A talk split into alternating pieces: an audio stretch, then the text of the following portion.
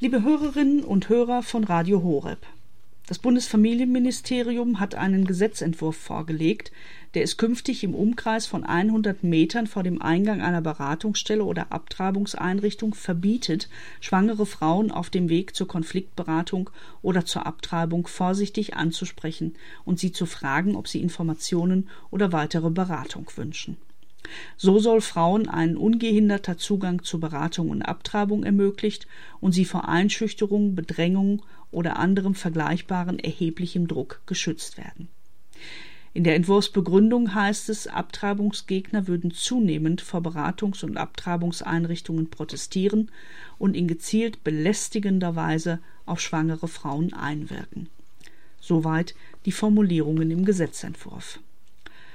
Starker Tobak, wenn Sie mich fragen, denn diese Formulierungen zeigen, dass die Intention der grünen Bundesfamilienministerin Lisa Paus weder neutral noch objektiv ist, sondern tatsächlich rein ideologischer Natur.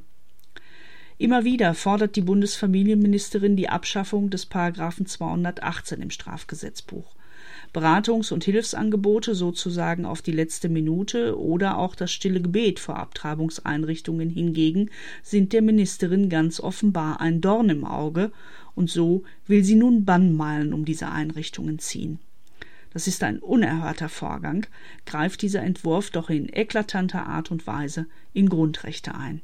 Konkret in das der Meinungsfreiheit und der Versammlungsfreiheit, aber auch das Grundrecht der Gewissens- und der Religionsfreiheit ist berührt. Für Beschränkungen der Grundrechte indes bedarf es gewichtiger Gründe. Jemanden im öffentlichen Raum vor unliebsamen Meinungen zu schützen, gehört nicht dazu. Zunächst einmal ist festzuhalten, dass die Tatbestände der Nötigung und der Bedrohung bereits im Strafgesetzbuch geregelt sind ein konkretes physisches Hindernis aufzubauen, etwa das den Zugang zu einer Beratungs- oder Abtreibungseinrichtung verbaut, würde also allein schon durch die Bestimmungen des Strafgesetzbuches geahndet. Schon deshalb ist das geplante Gesetz überflüssig. Regelrecht besorgniserregend aber ist, dass hier Grundrechte in unzulässiger Art und Weise eingeschränkt werden sollen. Immerhin garantieren nicht nur unser Grundgesetz, sondern darüber hinaus auch die Grundrechtecharta der Europäischen Union und die Europäische Menschenrechtskonvention die Meinungs- und die Versammlungsfreiheit ebenso wie die Ausübung der Gewissens- und Religionsfreiheit. Es stellt sich die Frage, ob unsere demokratisch-freiheitliche Grundordnung, für die die Meinungsfreiheit als schlechthin konstitutiv beschrieben ist, Diskursverbote und diskursfreie Zonen verträgt. Und da kann die Antwort nur lauten Nein.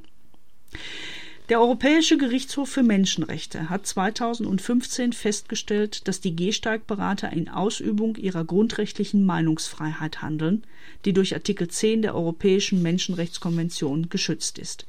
Das, so die Richter, gelte aber nicht nur für Informationen und Ideen, die positiv aufgenommen oder als unschädlich oder belanglos angesehen werden, sondern auch für kontroverse Beiträge, selbst wenn sie in einer deutlichen, anstößigen, schockierenden oder aufwühlenden Weise vorgebracht werden.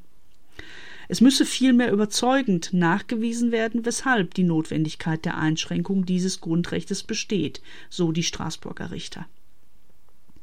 Tatsächlich ist bislang kein einziger Fall bekannt, in dem eine Frau konkret daran gehindert wurde, eine Beratungseinrichtung oder eine Abtreibungspraxis zu betreten und auch die steigenden Abtreibungszahlen belegen wohl eher, dass der Zugang zu Abtreibungen nicht be- oder gar verhindert wird.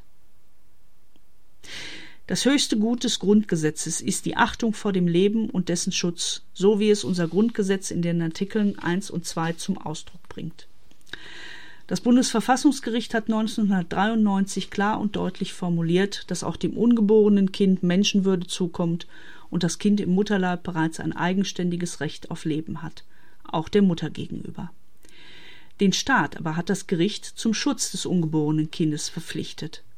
Und dazu hat der Gesetzgeber seinerzeit die Bestimmungen des Paragraphen 218 im Strafgesetzbuch um das Schwangerschaftskonfliktgesetz ergänzt.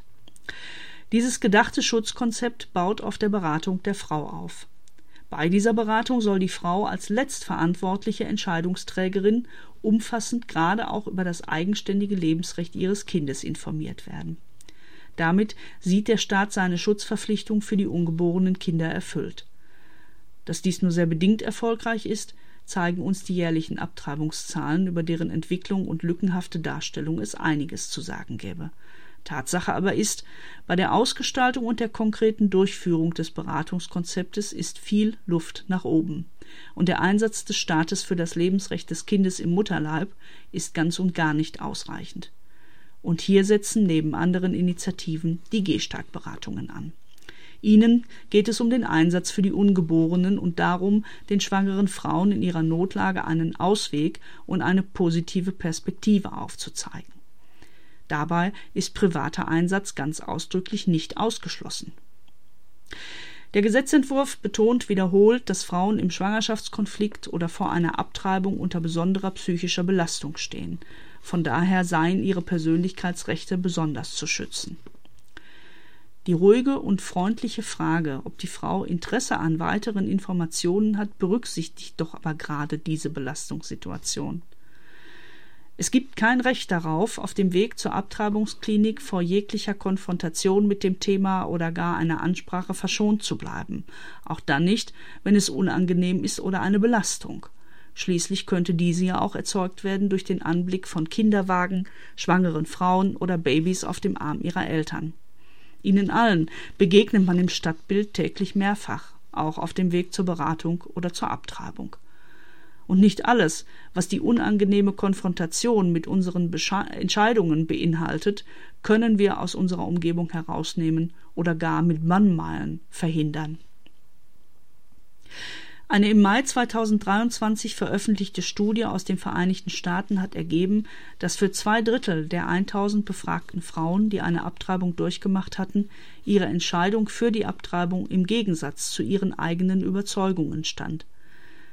Und gar 24 Prozent gaben an, dass die Abtreibung ungewollt oder erzwungen gewesen ist. 60 Prozent berichteten, dass sie sich für das Kind entschieden hätten, wenn sie zum Zeitpunkt ihrer Entscheidung mehr Unterstützung von anderen bekommen hätten oder ihre finanzielle Situation sicherer gewesen wäre. Das zeigt, dass die Selbstbestimmung eben nicht so einfach vorausgesetzt werden kann, wie das von Abtreibungsbefürwortern immer gerne behauptet wird, und es macht deutlich, dass sich die Mehrheit der Frauen offenbar alleingelassen fühlt in einer ausnehmend schwierigen Situation. Noch bei der Abschaffung des Werbeverbotes für Abtreibungen war das zentrale Argument, dass Frauen keine Informationen vorenthalten werden dürften und sie selbst über den Zugang dazu entscheiden können müssen. Jetzt aber soll das offenbar nicht mehr zählen. Dabei wird doch gerade durch die vorsichtige Frage, ob Interesse an Informationen oder einer weiteren Beratung besteht, der Frau die volle Entscheidungsfreiheit eingeräumt denn sie kann ohne jede weitere Erklärung von dem Angebot Abstand nehmen, damit die Kommunikation auf dem Gehsteig beenden und die Einrichtung ungehindert betreten. Der Gesetzentwurf beschreibt die Entscheidung über die Abtreibung als integralen Bestandteil der Lebensplanung, der von zentraler Bedeutung für die Selbstbestimmung und Identität der schwangeren Frau sei aber gerade dann sollte sie doch möglichst freien Zugang zu weiteren Informationen bekommen und sich entscheiden können, ob sie das Angebot der Gehsteigberater annehmen will oder nicht. Aber die geplanten Bannmalen würden genau dies verhindern.